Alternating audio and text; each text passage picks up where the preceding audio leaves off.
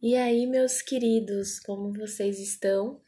Então, hoje a gente vai falar, né? Eu vou conversar com vocês, abordar, na verdade, um capítulo do livro do Ítalo Marcilli, médico psiquiatra, né?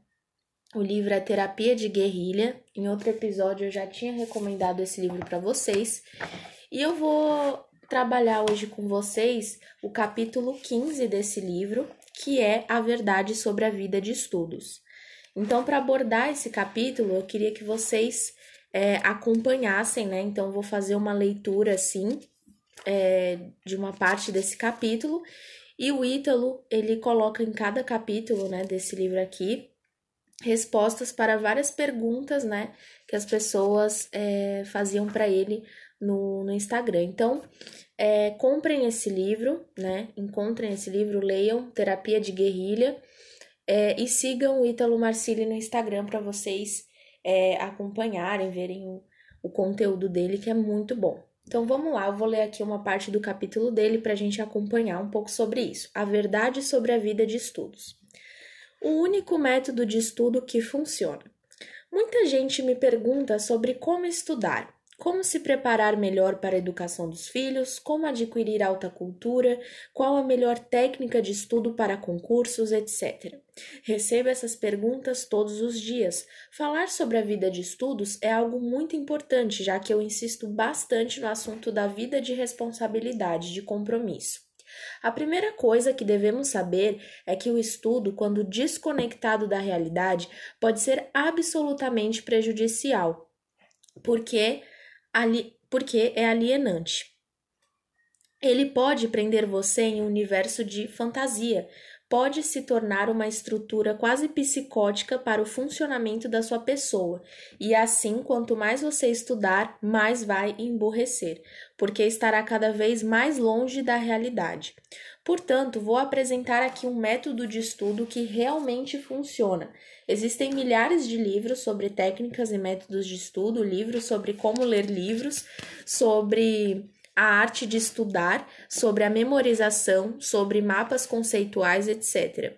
Eu, que já mergulhei nessa literatura, tenho uma declaração a fazer, e ela será rigorosamente frustrante. Esse monte de técnicas promete demais. A entrega, muito pouco entrega muito pouco. Algumas, inclusive, são técnicas de fichamento e não propriamente de estudo. Frustrante, não? Mas a frustração é importante porque tira a nossa expectativa de coisas que não podem se concretizar. Qual é o método, afinal, que rigorosamente funciona? Só existe um método capaz de fixar na sua mente, no seu coração, que você aprendeu. Chama-se interesse. É o seu interesse pelo assunto. Eu sei que isso é frustrante. O sujeito me diz: Doutor Ítalo, estou aqui estudando para o meu mestrado o funcionamento bioquímico das células de um peixe que só existe na Nova Zelândia. Como vou conseguir estudar esse assunto? Bom, se você não se interessa por peixes que só existem na Nova Zelândia, se não se interessa pelas células deles, pela bioquímica das células deles, você não vai conseguir estudar aquilo será simplesmente um esforço de memorização e não propriamente estudo. Trata-se simplesmente do esforço de reter na memória um conteúdo de que você precisa para fazer uma prova. Isso é válido, é importante, muitas vezes é o que você terá de fazer, mas não é o estudo propriamente. É preciso entender que um concurseiro não tem de ter na cabeça o fetiche de gostar de estudar. Preste atenção. Você não tem de gostar de estudar, você tem de visualizar o que você quer, é passar naquele concurso, ter aquele cargo, aquele salário, aquele emprego. É para isso que você está estudando e não para aprender. O estudo para concurso não lhe diz nada, você só tem de decorar aquela meia dúzia de leis, aquela meia dúzia de normas e pronto. É preciso dizer com todas as letras: estudar não é gostoso, mesmo para quem tem prática de anos de estudo. Eu estudo rigorosamente todos os dias. Para mim é quase um ato sagrado. Às vezes consigo estudar apenas meia hora, mas na maior parte das vezes consigo estudar uma hora e meia. Duas horas no mínimo. Posso garantir, toda vez que paro para estudar, é ruim, é desconfortável, não é gostoso. Se você está esperando ter uma boa sensação para sentar o bumbum na cadeira, abrir o livro e começar a estudar, esqueça. Gostoso é comer torta de limão. Não é gostoso estudar e não existe técnica de estudo que o torne prazeroso. Essa é a primeira coisa. Em segundo lugar, é preciso separar aquilo que estamos estudando por uma funcionalidade, por exemplo, estudar para passar em uma prova, estudar os livros da Charlotte Manson para aprender a fazer homeschooling, e aquilo que estamos estudando para aumentar nossa compreensão das coisas, certo? Então a gente precisa separar aquilo que a gente estuda por uma funcionalidade né? E quando nós estamos estudando para aumentar nossa compreensão de mundo, das coisas, enfim, isso que ele quis dizer. Um ortopedista que estuda para sua prova de títulos, de títulos precisará memorizar uma série de nomes que depois da prova irá esquecer. Mas se esse ortopedista começa a estudar geopolítica, religião, filosofia, então será um tipo de estudo diferente. O estudo funcional independe do interesse da pessoa. A pessoa não deve esperar que aquele estudo lhe seja agradável. Há conteúdos, inclusive, que você tem de reter na memória sabendo que irá se esquecer deles tão logo sejam utilizados. Você só precisa encontrar uma forma de retê-los na memória até a hora da prova. Você não precisa nem entender, é só decorar. Ponto. Isso já resolve metade dos problemas no estudo funcional para concurso, mestrado, doutorado, etc. O que chamamos propriamente de estudo de vida intelectual já é outra coisa. Aí sim você só vai conseguir estudar se tiver interesse, e não há motivo nenhum para você estudar essas coisas se você não estiver interessado por elas. Por isso, a criança e o adolescente acham tão difícil estudar. Eles não conseguem visualizar o que o estudo para uma prova poderá lhes trazer e o conteúdo daquele estudo também não é algo que lhes interesse. Por isso é difícil fazer com que eles estudem. Então o jogo tem de ser assim. Olha só, o negócio aqui é decorar. Vamos testar sua memória, sua capacidade de reter. Coloque esse desafio para a criança e para o adolescente. Afinal, qual é a relevância de uma criança aprender a fórmula de Bhaskara? Nenhuma. Aquilo só pode entrar com um exercício, como um exercício de decoreba. Decore isso aqui e aprenda a fazer.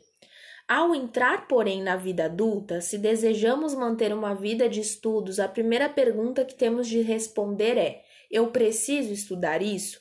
Tenho interesse por esse assunto? O verdadeiro método de estudo chama-se sinceridade. O único método de estudo que funciona é a sinceridade do seu coração. Se você sinceramente precisa aprender aquilo porque você está vendo seu filho crescer e quer saber como educá-lo melhor, se você sinceramente quer aprender os conteúdos dos livros da Catherine Charlotte Manson, se você sinceramente quer aprender sobre a questão dos quatro temperamentos, ora, então você tem motivos para sentar e estudar, mas não se confunda, não vai ser gostoso. Você vai achar ruim é, estar ali sentado lendo aquelas coisas. É assim mesmo, sentar para estudar dói a bunda, dói as costas, dá vontade de ir ao banheiro, dá fome, dá vontade de tirar espinha, dá vontade de mexer no cabelo, dá vontade de fazer tudo que não seja aquilo. É assim mesmo para qualquer pessoa, mas chega uma hora que você se acostuma com aquele incômodo e não reclama mais o incômodo não vai desaparecer. Mas você vai se sentar e fazer o que tem de ser feito. Isso é bom porque você estará agindo por um interesse genuíno e não por aquilo que lhe aparece como uma facilidade. Para algumas pessoas será mais fácil ler, mas isso não importa, porque o que faz a diferença não é a quantidade que você lê, mas o que o seu coração está absorvendo do que você lê. O que faz a diferença é a sua sinceridade em estar ali. Só a sinceridade aumenta a inteligência, o QI. Só a sinceridade pode deixar você mais apto, mais inteligente, mais, per mais perspicaz. Se você entra em um estudo com o pé errado, com treta, para refutar, para ser o gostosão, você vai ficar mais burro e mais chato. Você vai ficar achando que sabe quando não sabe coisa nenhuma. Quando a sinceridade do seu coração encontra um objeto de estudo e você consegue se debruçar sobre ele para entendê-lo, você fica mais inteligente em todos os domínios da vida, em todos os aspectos, porque você estará alimentando a sinceridade, que alimenta o seu interesse, e essa retroalimentação vai fortalecendo o seu caráter. Você fortalece sua vida moral porque está exercitando sua sinceridade. Se você entra no estudo para parecer o gostosão, para refutar, você estará alimentando a sua vaidade. E é claro que a sua vida moral vai piorar. Então, onde está o seu interesse? De que coisas você gosta? Quando você entra em uma livraria, para onde vai o seu olho? Isso se você quiser ter uma vida intelectual. Tem gente que não quer, que precisa só da vida prática. E aqui está o ponto: a vida intelectual só tem sentido e força se está unida à vida prática. A vida prática não é necessariamente a vida operacional, mas uma vida que tem uma conexão verdadeira com o seu coração, com seus interesses, e não se passa somente no campo das ideias, da, das abstrações. Se você cultiva uma vida intelectual, precisa se perguntar se aqueles livros que você está lendo têm uma conexão com uma necessidade do seu coração. Se, não, se não, você está estudando pelo método errado. Se eu, como psiquiatra, leio livros de psicanálise, não é porque meu coração esteja na psicanálise, mas preciso fazer essas leituras porque estou lidando com isso todo dia. Atendo pessoas que vieram da psicanálise, converso com psicanalistas, formo pessoas. Então, mesmo que o assunto possa não me interessar, a conexão desse assunto com a realidade em que eu vivo me dá um interesse mortal por ele. Preciso saber o que Freud escreveu, preciso rever os livros dele, mesmo que eu não goste. E aquilo já não me afeta moralmente porque estou buscando conhecer aquilo com sinceridade, com interesse. Do contrário, aquilo me tornaria uma pessoa pior moralmente. Se é a vaidade que está na dianteira, se é a falsidade, então você pode até se tornar mais informado e mais culto, mas vai se tornar uma pessoa pior. E por outro lado, se você não quer ter uma vida intelectual nenhuma, ter vida intelectual nenhuma, mas precisa estudar porque quer passar em um concurso, então o método chama-se disciplina. Chama-se matar as expectativas de encontrar um método que torne gostoso estudar, que encurte o seu esforço, por exemplo, leitura na diagonal de cabeça para baixo plantando bananeira. Nada disso. O negócio é sentar com todo o desconforto do mundo e estudar. Fazer ou não fazer resumo, tanto faz. Faça o que funciona melhor para você. Segunda coisa, no estudo funcional, não tenha medo de apenas decorar. É decoreba mesmo. Você não está estudando para aprender. Todo estudo para concurso é orientado para o resumo que você vai rever 10 dias antes da prova. É nisso que consiste o estudo para concurso. Mesmo em um concurso para juiz, você não pode ter a pretensão de acreditar que irá aprender todo aquele conteúdo antes da prova. O exercício efetivo da função de juiz exigirá de você muito mais do que você foi capaz de estudar no período que antecede o concurso. É uma vida inteira para conseguir ser um bom juiz. Então você estuda como tem de estudar, passa na prova e vida que segue. Você vai passar o resto da vida se esforçando para fazer aquilo direito. E agora a gente vai para a parte você pode ficar mais inteligente. Muita atenção, gente, muito importante isso aqui. Muitas pessoas desejam melhorar sua compreensão de certos domínios que lhes interessam: a vida intelectual, a vida do espírito, a compreensão da política, da sociedade ou mesmo de domínios bem mais limitados. Como melhorar a produtividade, a capacidade de atenção, de leitura e estudo, etc. Essas pessoas desejam compreender mais, ficar mais inteligentes e, como eu disse, frequentemente me perguntam sobre o que podem fazer para que isso aconteça. Vou contar rapidamente como foi a minha trajetória, porque acho que isso pode ser útil a muita gente. Desde os 13, 14 anos, eu tinha uma pretensão de tentar compreender certas coisas no domínio do espírito. As leituras místicas, religiosas me interessavam bastante a questão da transcendência e como isso se articula com a psique, com a vida de cada um. isso sempre me chamou a atenção. Então, desde os 14 ou 15 anos, eu comecei a frequentar lugares onde se falava desses assuntos. O que eu comecei a ver é que, por mais que eu estivesse sendo exposto a uma série de leituras, a muito conteúdo formativo, era preciso articular tudo aquilo em um quadro que fizesse sentido. E para fazer sentido, ele precisaria ter algo a ver com a realidade, senão ficaria perdido como um burro carregado de livros sem que aquele conteúdo fosse incorporado em minha biografia se tornasse inteligível e assim me fizesse ficar melhor, mais inteligente. Acredito que as coisas só se tornam inteligíveis quando passam a fazer sentido em nossa própria história.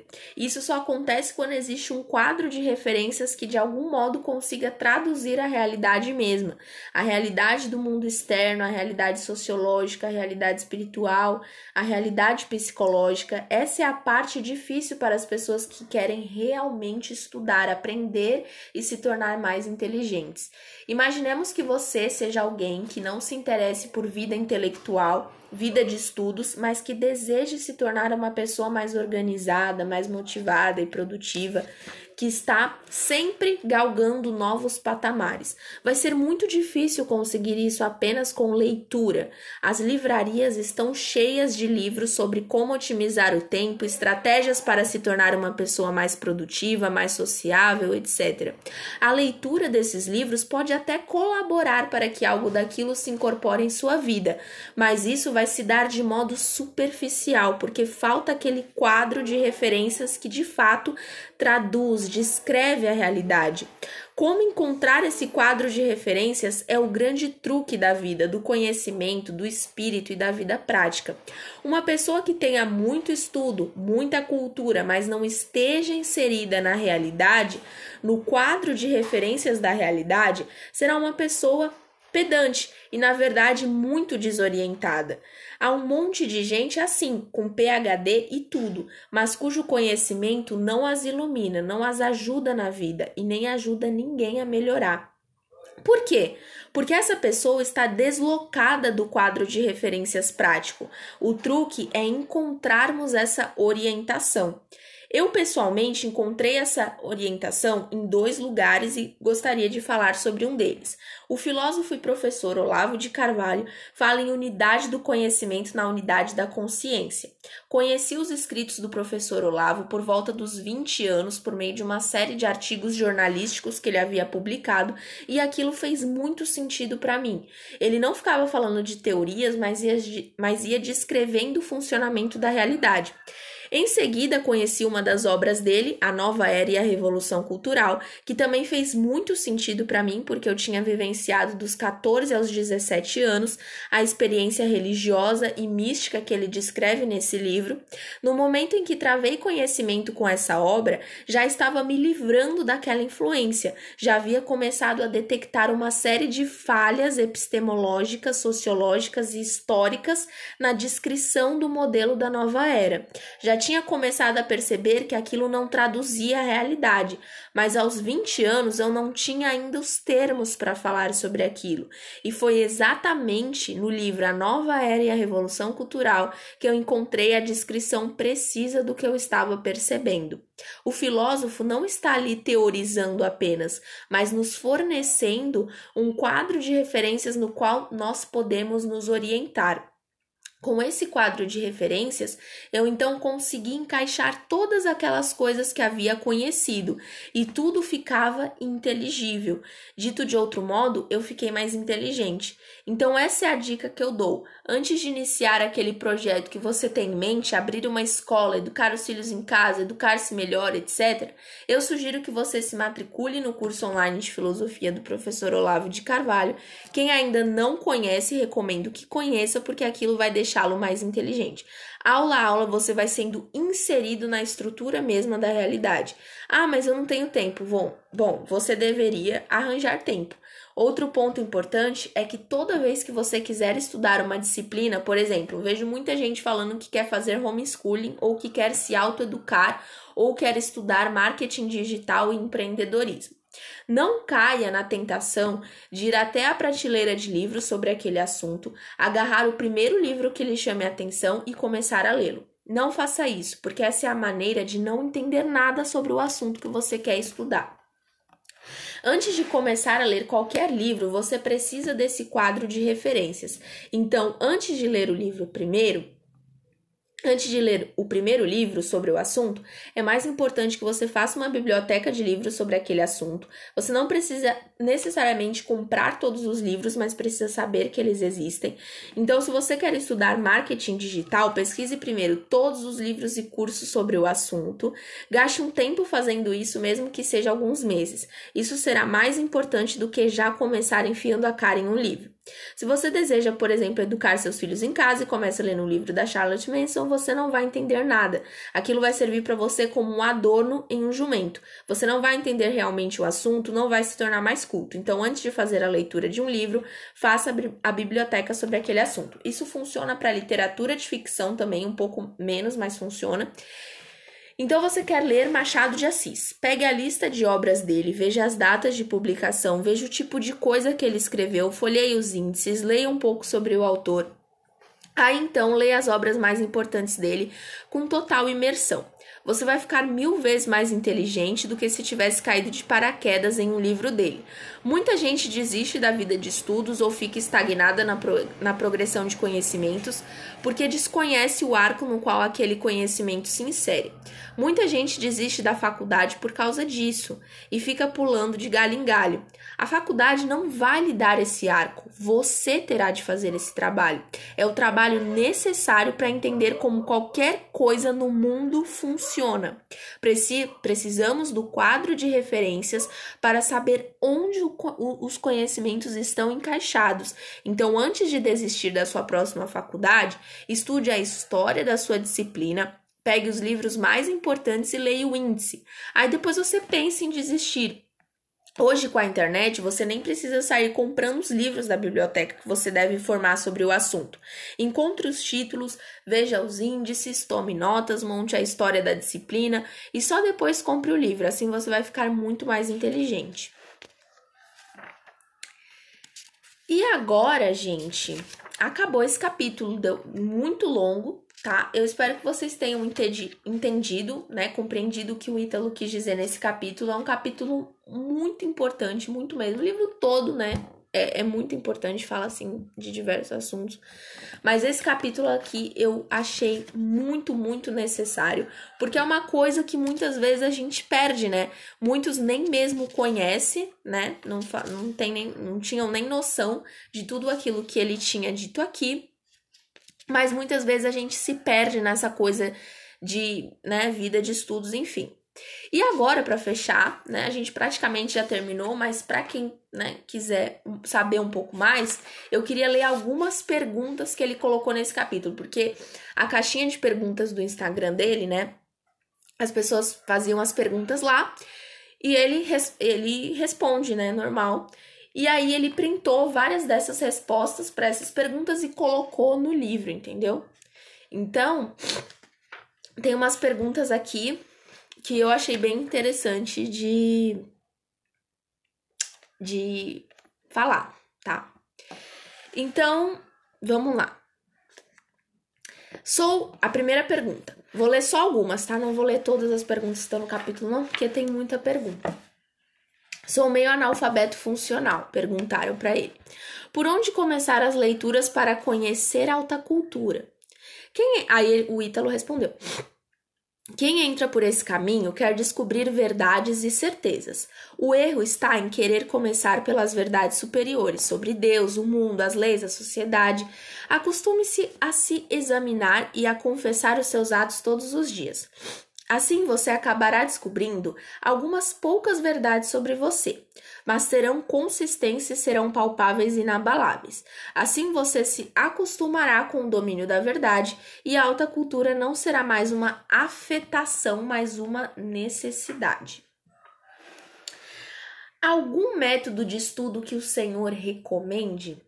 Sentar o bumbum na cadeira em vez de começar a estudar logo, faça uns 10 minutos de ensabação criativa apontando lápis, folheando o livro, rabiscando desenhos no papel. Isso vai te concentrar.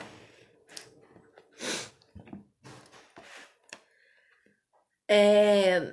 Deixa eu ver mais uma pergunta aqui que não seja tão complexa. Aqui. Doutor, quando você começou a ler livros difíceis, teve muita dificuldade?